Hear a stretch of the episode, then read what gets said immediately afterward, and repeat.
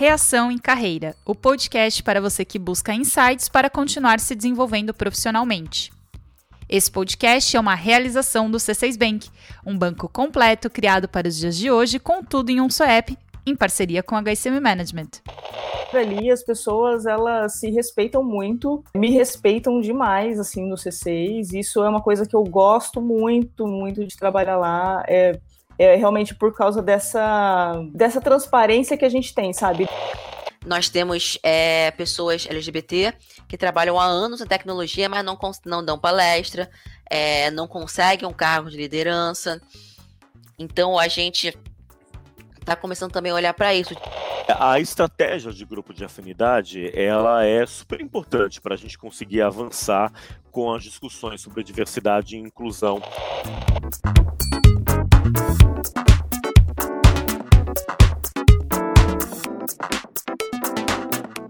Diversidade e inclusão e os impactos na sua carreira.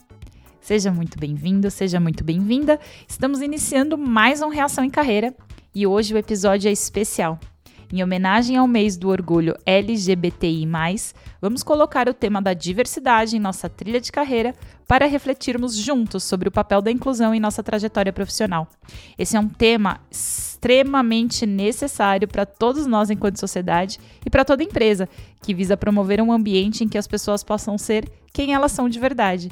Embora o foco do episódio seja a questão LGBTI, muitos fundamentos e ações que estão presentes nessa nossa conversa de hoje podem ser sim aplicadas para outras temáticas da diversidade, como a questão de raça, gênero, classe social e até mesmo gap de gerações.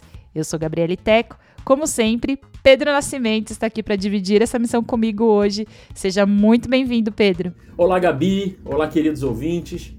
Cara, eu nunca pensei em abordar a diversidade sob um aspecto de carreira de forma concreta. Não só nas ações das empresas, mas nos profissionais em si e no reflexo né, que essas ações têm sobre eles. Então eu já super quero participar desse papo. Vamos nessa. Nos três episódios anteriores do Reação em Carreira, trouxemos diversas vozes da sabedoria para esquentar debates sobre conceitos importantes para o desenvolvimento das nossas carreiras. E hoje não vai ser diferente, viu? Só que dessa vez dividimos o programa em três blocos. Primeiro, vamos ouvir uma pessoa LGBTI, contando sobre a sua experiência no mercado de trabalho. Depois entra em cena um especialista que estuda há anos o impacto da diversidade para profissionais e para organizações. Por fim, temos dois convidados que conseguem traduzir na prática o que significa inclusão.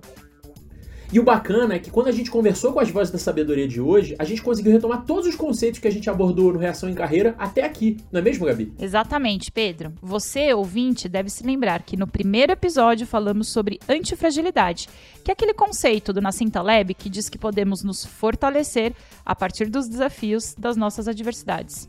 Que a nossa carreira se torna ainda mais valiosa e que podemos ser melhores por conta dos impactos que enfrentamos no dia a dia. Pois é. E nós entendemos que esse tema tem muita ligação com a temática LGBTI, assim como o conceito principal do nosso segundo episódio, que foi sobre autoconhecimento. Você realmente só consegue ser antifrágil a partir do momento que conhece as suas fraquezas e fortalezas, e nisso tem o indivíduo junto, não é só o profissional. Para a gente falar de toda a diversidade mesmo, a gente precisa exercitar muito o autoconhecimento. E no terceiro, lembra que a gente falou sobre networking e construção de redes? Pois saber lidar com os desafios, conhecer quais são as suas forças e construir relações fortes é uma tríade super interessante também para profissionais que se identificam como LGBTI, e para organizações que querem promover um ambiente diverso e inclusivo. A gente tem um depoimento da Daniela Vieira, do C6 Bank, contando que ela sempre foi vista como uma pessoa mais tímida e retraída, simplesmente por não sentir que podia se abrir nas empresas onde ela passou. Hoje, ela é gestora de uma área de tecnologia, coisa rara de ver. Ela é formada em engenharia da computação e trabalha com tecnologia há muito tempo, desde 2003. Quando a gente almoçava tudo junto ainda, né, a gente, as pessoas perguntavam ah, o que você fez no final de semana. Fui em tal lugar com uma amiga, é, fui com amigos. Nunca conseguia falar de verdade. Ah, fui com a minha namorada, sabe? Fui com alguém que que, que eu vivo junto. Não conseguia falar sobre isso porque existia muita muita piada, né, assim, no ambiente como um todo. Tanto é que essas empresas, inclusive, elas é, sempre me viam como ah, a Dani, é, a Dani é muito quieta, a Dani é muito fechada. E na verdade era simplesmente porque eu não consegui, não tinha ninguém ali, sabe? Não, não tinha nenhum par empático ali. Gabi, é incrível como a gente consegue entender a relevância do tema quando a gente para pra ouvir.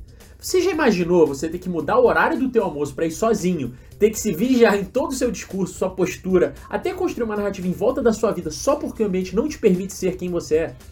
Olha, a gente sabe que isso acontece, mas quando houve um depoimento assim tão claro, tão sereno como o da Dani, a gente percebe que realmente tem muita coisa que a gente precisa evoluir para falar de clima organizacional. E a própria Dani deixa uma dica legal para que a pessoa também não se sinta pressionada a nada, a contar, a puxar o assunto, nada. Porque o amadurecimento é muito importante para assumir essa postura. Sem dúvida, ela percorreu um longo caminho até chegar na entrevista com o C6. Depois que eu saí dessa empresa, eu falei assim, gente, eu preciso. E eu já estava estudando muito sobre o tema também, sobre diversidade em si. Eu já estava pensando de forma bem diferente. Falei, não, a empresa que eu for trabalhar a próxima vez, é, eu, preciso falar sobre isso, eu preciso ver como a empresa se posiciona em relação a isso, para eu me sentir mais à vontade. É, foi até interessante o dia que eu fiz a entrevista, eu conto isso para algumas pessoas. É, a minha entrevista com, principalmente com o CTO, né, do, do C6 e com o head de RH, eu não lembro o que, que eles perguntaram ou, ou quando eles abriram para pergunta, assim, eu tive, eu dei um jeito de falar que eu morava com a minha namorada, assim, para ver a cara deles. E eu gostei bastante, assim, da, da postura, tanto do CTO quanto do head de RH. Foi muito legal mesmo, porque você nota quando a pessoa fica desconfortável de falar sobre o assunto ou quando ela de verdade sabe ali o que ela tá falando, né, o que ela tá fazendo. Também com o head de RH, ele começou a falar, não sei por que, que ele começou a falar dos cachorros dele. É, e aí ele mostrou uma foto, e aí eu falei do meu cachorro também. Aí eu falei assim: ah, eu tenho um cachorrinho também é, em casa. Aí eu falei assim: eu ganhei da minha namorada o, o cachorrinho. Eu falei sobre isso, eu me senti à vontade mesmo, porque teve uma abertura ali. Sabe o que é mais incrível? A gente percebe que o autoconhecimento foi super importante para Dani tomar essa posição logo na entrevista de emprego. Mas esse autoconhecimento é tão importante que hoje ela atua como representante do C6 no Fórum de Empresas e Direitos LGBTI, do qual o C6 faz parte. Essas coisas são muito legais, assim, porque de fato não é da boca para fora, sabe? De fato a gente está querendo construir uma cultura, é, uma empresa bem mais acolhedora, né, para essas pessoas é, diversas que entram, que entram no banco, principalmente nesse mercado financeiro. E assim, a gente tem muita vaga, né? Assim, o mercado de tecnologia em si é extremamente aquecido. A gente tem vaga para caramba. E se a gente não, não, for um ambiente acolhedor, não, não abrir a cabeça para isso, a gente está fora do mercado. Bom, isso nos faz lembrar que cultura não é aquele panfleto que o pessoal prega na parede. Não é fazer campanha publicitária sobre aceitação. Cultura é o que acontece entre o quadro na parede e a mesa dos colaboradores. Se você que está ouvindo ainda acha que esse assunto é bobagem, não interfere nos resultados das organizações, escuta isso aqui que a Dani contou pra gente. E hoje, é, eu acho até que o meu trabalho ele é bem melhor por eu não precisar ficar é, me policiando. É, eu, eu, na verdade, eu, sou eu mesmo, mesma no C6, assim, eu não tenho nenhum tipo de trava, sabe? é, em reunião, esse tipo de coisa, seja com quem for ali, as pessoas elas se respeitam muito, é, me respeitam demais assim no C6. Isso é uma coisa que eu gosto muito, muito de trabalhar lá. É, é realmente por causa dessa, dessa transparência que a gente tem, sabe? Dessa abertura mesmo que a gente tem de falar, inclusive quando acontece alguma coisa que não é tão legal, né? eu me sinto super à vontade de conversar com essa pessoa depois, e, tipo, ó, não foi legal isso que você disse, e já aconteceu isso uma vez. Na visão da Dani, o primeiro passo é reunir os semelhantes. Isso porque é importante trazer para a empresa uma pauta que faça sentido, que não seja apenas uma ação solta. E olha só que legal o exemplo de inclusão que ela traz. A gente queria contratar uma pessoa com deficiência né, uh, eh, para o banco é, uma, com deficiência visual, até para testes ali do nosso aplicativo. A gente conversou com algumas pessoas que pensavam que era necessário, de fato, ter uma pessoa com deficiência para fazer esse tipo de teste. Porque a gente pode até fazer esse tipo de teste, nós nunca vamos ter o mesmo entendimento do que uma pessoa que está sentada nessa cadeira de fato, né? Esse lugar de fala. Então a gente conversou com algumas pessoas, levou isso para discussão de novo com o RH e fomos fazendo esse tipo de movimento. Então, é, o que eu falaria assim para essas empresas que querem começar, acho que é primeiro o start, não espere ninguém do RH fazer isso. É você que tem que fazer esse movimento acontecer. Gabi, diversidade é um tema muito, muito rico. Olha só esse depoimento da pessoa com deficiência, como ela agrega, nesse caso, de desenvolvimento de um produto, um negócio prático ali que vai para o teu cliente. E é claro que o mesmo pensamento a gente pode também replicar em várias áreas e para todo tipo de minorias. Olha como ficou fácil de entender quão essencial é trabalhar a diversidade e a inclusão. Todos saem ganhando, não é mesmo? E para trazer esse assunto, o ideal, na visão dela, é contar com gente de dentro da própria empresa. Nem precisa gastar com palestrante da moda, nada dessas coisas. Você pode chamar alguém é, super famoso, de repente, para falar na sua empresa. Mas o que eu acho é que quando tem alguém mais próximo de você que tem nome, sobrenome, sabe? E você tem um relacionamento muito próximo com essa pessoa, eu acho que essa pessoa ela é muito mais capaz de levar de fato a informação para essas ou para essa população né, da empresa do que de fato você trazer uma pessoa de fora que você não tem contato. Você pode até conhecer, ela pode ser um artista, é, mas eu acho que alguém mais próximo ali, carne e osso próximo de você, que está mais no dia a dia, que entra em reuniões com você, eu acho que essas pessoas têm um impacto muito mais é, efetivo. Essa proximidade, esse vínculo ajuda muito. E para saber mais sobre as estratégias que vêm funcionando na prática para empresas e para as pessoas no mercado, a gente foi falar com o Ricardo Sales, fundador da consultoria Mais Diversidade. É importante ter uma visão estratégica. Um erro que as empresas cometem é de deixar grupo de afinidade solto, disperso. E isso não pode acontecer porque vai ser frustrante para as pessoas que fazem parte dos grupos, que não vão verificar ali as mudanças que elas querem é, testemunhar e vai ser frustrante para a organização também, porque ela não vai conseguir avançar em termos de indicadores. Eu acho que é ter atenção a dois pilares aqui. Um eu mencionei, é o da estratégia. É a organização e os grupos de afinidade terem clareza de como o seu trabalho contribui para o atingimento dos objetivos em diversidade e inclusão. O outro ponto, que é muito sensível para grupo de afinidade, é a questão da governança é, o grupo de afinidade precisa estar inserido na governança do tema de diversidade e na governança da própria organização. É importante a gente saber quem responde a quem, quais são as expectativas em relação a cada participante, como é que vai ser feita a distribuição de atividades, qual que é a expectativa em relação à utilização do tempo, uh, como é que é feito o acompanhamento de KPIs, Gabi, olha que bacana o Ricardo falando sobre diversidade como carreira. Isso gera negócio. Mas ao mesmo tempo que a temática precisa ter um espaço dedicado nas empresas, o Ricardo dá um exemplo muito legal de como todo mundo pode ser uma espécie de analista de diversidade. Quando eu comecei a trabalhar com esse tema em 2005, o que você tinha era no RH uma pessoa que olhava uma, uma porcentagem muito pequena do tempo dela para essa questão. E nos anos mais recentes, a gente passou a ter analistas, gerentes, diretorias é, de diversidade e inclusão, que eu acho que demonstra uma certa maturidade em relação à pauta. De fato, a gente tem visto esse crescimento de áreas de diversidade e inclusão nas empresas, conforme o Ricardo fala, mas ele também faz um alerta, né? Não é só criar esses cargos se a mensagem não for viva em toda a organização, como nesse exemplo que ele traz sobre as áreas de inovação.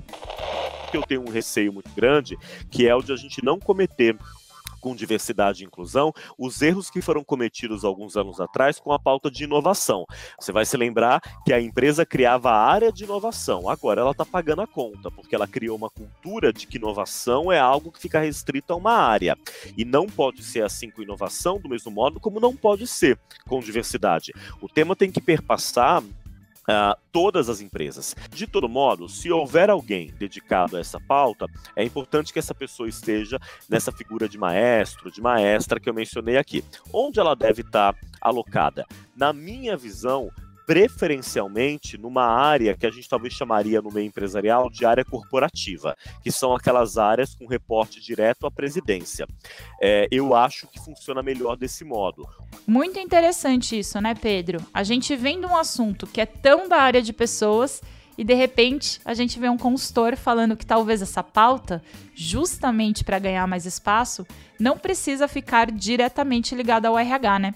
Gabi, mas isso é muito legal. É aquele empoderamento que a Dani falou antes, é o autoconhecimento, tem todos os itens fundamentais de uma gestão de carreira aqui nessa pauta. Porque realmente, se você tem alguém tocando ou regendo, todo mundo precisa dedicar um pedaço do tempo para pensar em inclusão. A pauta precisa percorrer a empresa toda. E não só a empresa toda. Sabia que até a eleição do Joe Biden e da Kamala Harris nos Estados Unidos impactou nesse tema? Em 2020, a gente teve eleição nos Estados Unidos e, e, essa eleição tem um caráter muito especial porque a chapa vencedora Joe Biden e Kamala Harris elegem ali algumas prioridades centrais para o seu governo.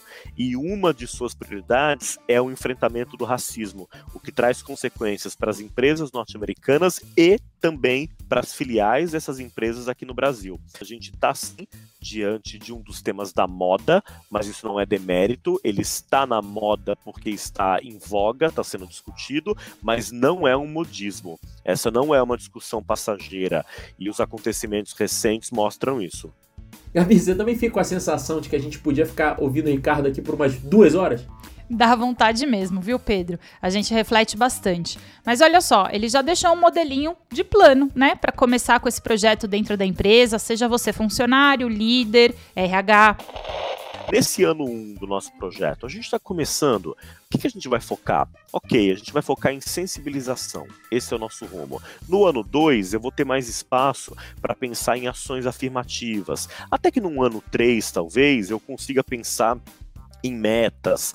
É, enfim, nem sempre dá para ser tão linear assim. Eu sei que a cobrança dos investidores é grande, etc. Mas eu estou fazendo essa ponderação no contexto da tua pergunta, de uma liderança que demonstra uma certa resistência ao tema. Quando não tem essa liderança é, resistente, aí, meu caro, o caminho já fica muito mais aberto, né? É um clichê dizer isso, mas o clichê não é clichê à toa, né? Ele é um clichê porque revela uma verdade de que nesse tema a gente não avança sem liderança. Você precisa ter uma liderança comprometida, senão a chance de ser algo para forma, de ser só o cartaz, é grande. Tá curtindo o nosso podcast? E se eu te disser que para cada episódio preparamos uma curadoria especial com conteúdos exclusivos para quem deseja saber mais? Em parceria com a HSM Management, essa ação é exclusiva para colaboradores da Carbon Holding, que inclui C6 Bank e suas coligadas. Saiba mais pelos canais de comunicação da sua empresa.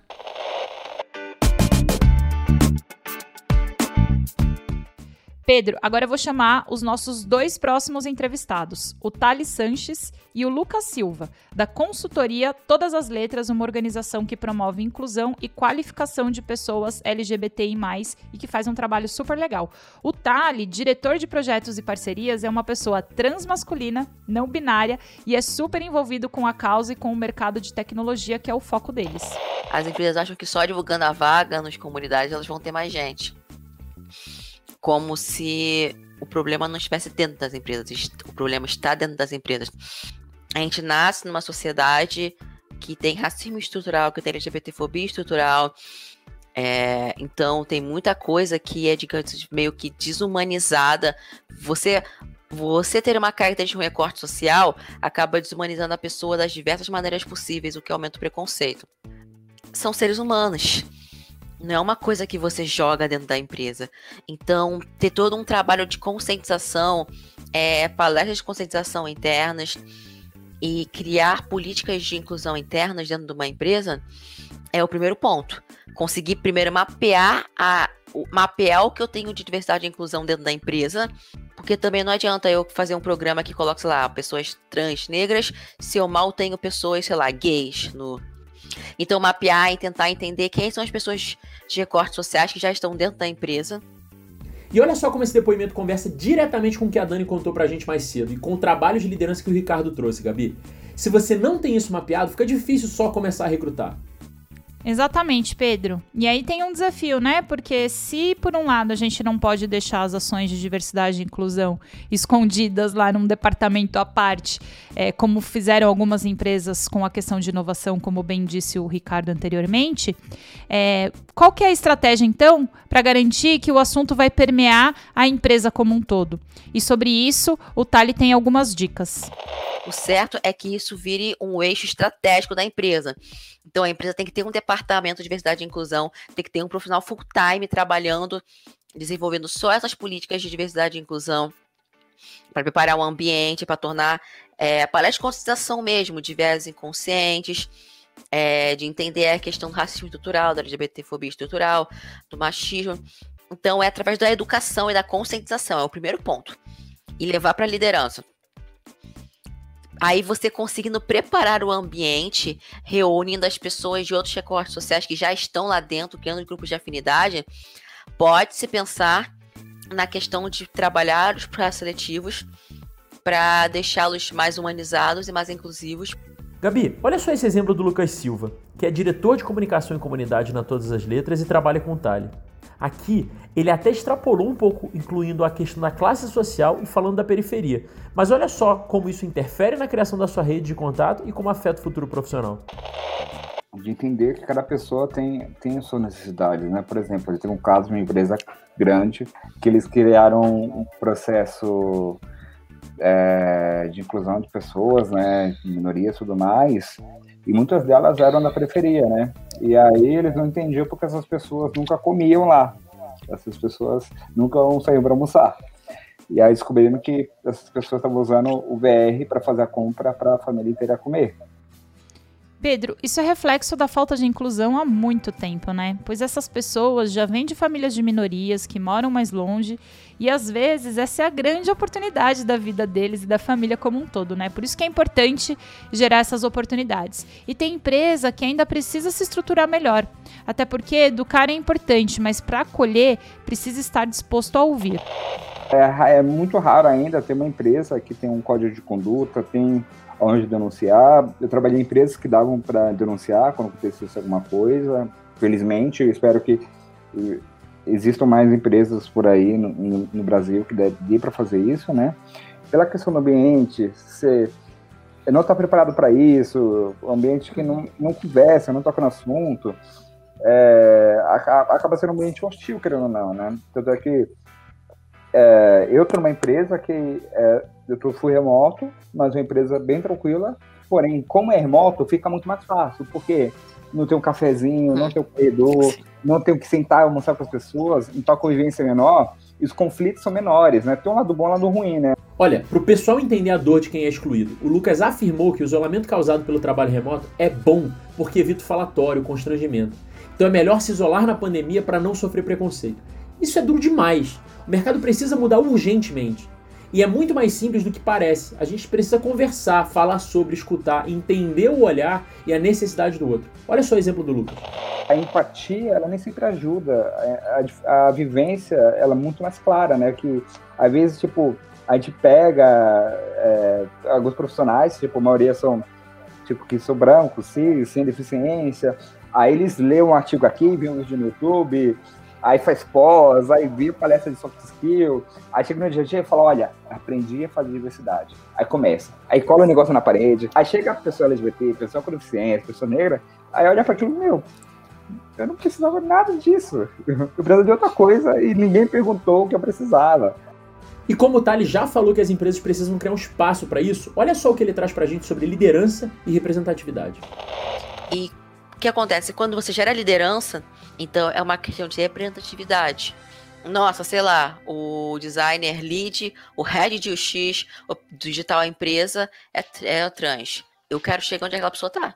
Se aquela pessoa chegou lá, é, sendo do recorte social que eu sou, é, eu, eu, acho que eu posso chegar lá também, sabe? É quando a gente vai consumir jogos, consumir mídia, consumir filmes, consumir séries.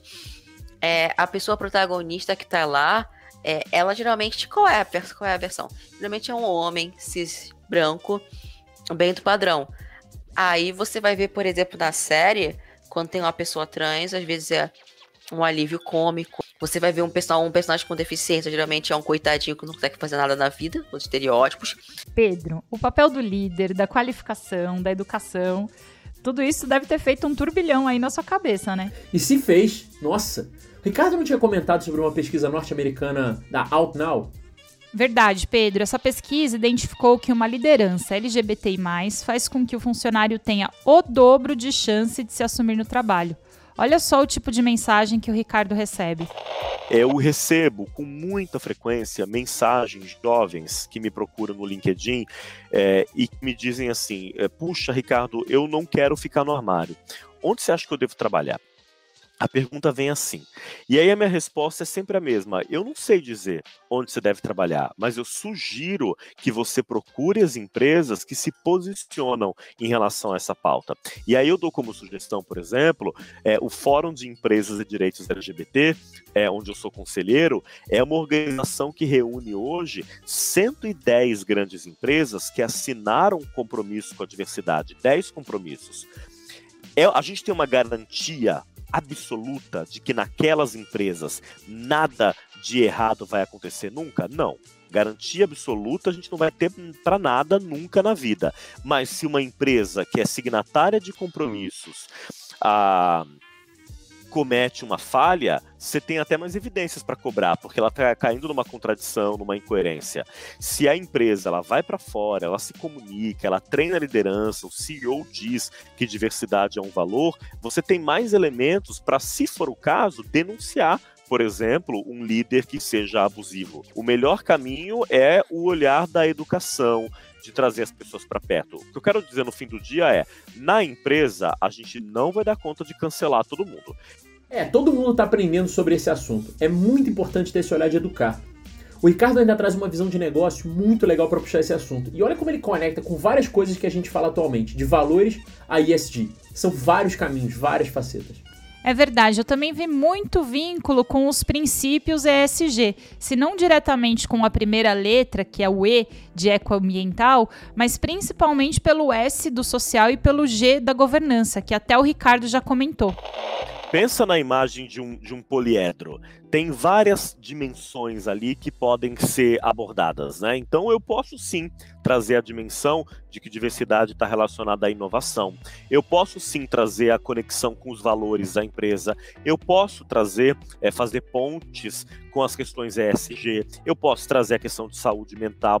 Tudo isso pode vir junto, o retorno para a sociedade em relação a esse tema. A gente não tem que fazer escolhas que sejam excludentes porque de fato o tema diversidade e inclusão está associado é, a tudo isso. Olha, infelizmente a gente já está acabando o nosso tempo e eu fiquei aqui com a sensação que esse episódio tinha que ter uma série própria, hein? Pedro, o que, que você acha que ficou de mais forte para você nesse tema? Hoje, Gabi, tem uma expressão que está na moda que é o lugar de fala. Mas na verdade, eu entendi que a gente precisa primeiro entender o nosso lugar de escuta. Não é só ficar pregando empatia, tem que ouvir e praticar. Hoje eu acho que muita, muita coisa ficou bem mais clara para mim sobre liderança, sobre a importância do envolvimento de todo mundo com essa questão de inclusão, a clareza do assunto para a cultura corporativa. É impressionante como a gente repensa mesmo várias coisas ouvindo essas histórias, essas lições todas.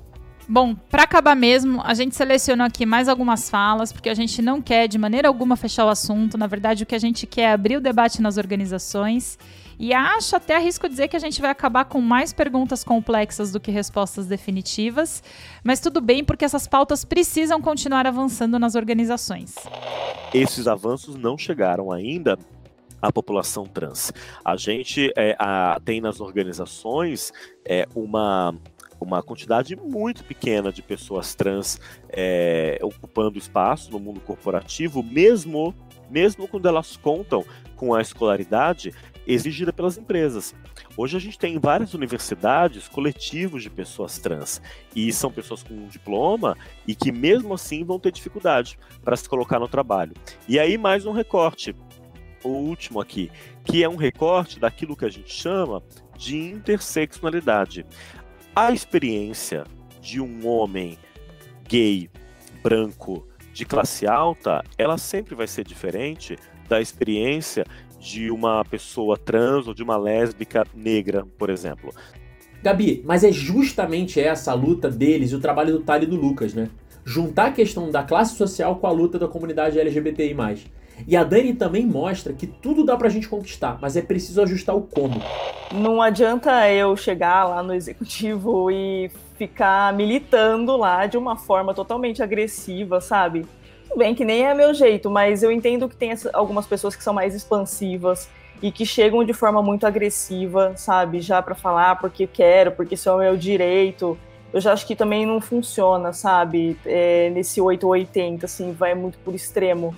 Eu acho que existe uma forma de falar, sabe? Por isso que eu falei que é, acho que tem que ter uma pauta, tem que consensar, tem que levar de uma forma clara, sabe, objetiva, sem é, realmente sem essa parte do conflito mesmo. Você, o conflito não, não vai levar a nada. Só vai levar, tipo assim, a Dani, aquela chata do grupo de LGBT, vai acontecer isso. Na verdade, aí ninguém mais te escuta. Gabi, confesso que eu pesquiso organizações há muito tempo. Quem ouve a gente sabe disso. Mas sabe o que é incrível? Eu nunca tinha pensado em tanta conexão com carreira profissional que esse assunto trouxe. Nem tinha visto tão na prática assim essa questão. Teve antifragilidade, a gente falou das redes de contato network, do trabalho coletivo e principalmente de autoconhecimento. Autoconhecimento eu acho que foi o principal aqui, né? Inclusive fica aí a recomendação, nosso segundo episódio do Reação em Carreira é sobre esse assunto e tá muito legal. Mas agora que a gente chegou realmente ao final desse episódio, é, eu quero agradecer as vozes da sabedoria que nos ajudaram aqui a conectar todas essas ideias. A Dani Vieira, o Thales Sanches, o Lucas Silva e o Ricardo Salles. Pedro, tô louca para continuar essa conversa. Super obrigada pela companhia mais uma vez. Tamo junto, Gabi. Obrigado mais uma vez. Eu já quero muito saber o que a gente tem pro próximo. Ah, isso é surpresa. Brigadão, Pedro e ouvinte. Espero vocês no próximo episódio do Reação em Carreira. Até lá! Reação em Carreira, o podcast para você que busca insights para continuar se desenvolvendo profissionalmente. Esse podcast é uma realização do C6 Bank, um banco completo criado para os dias de hoje com tudo em um só app, em parceria com a HCM Management.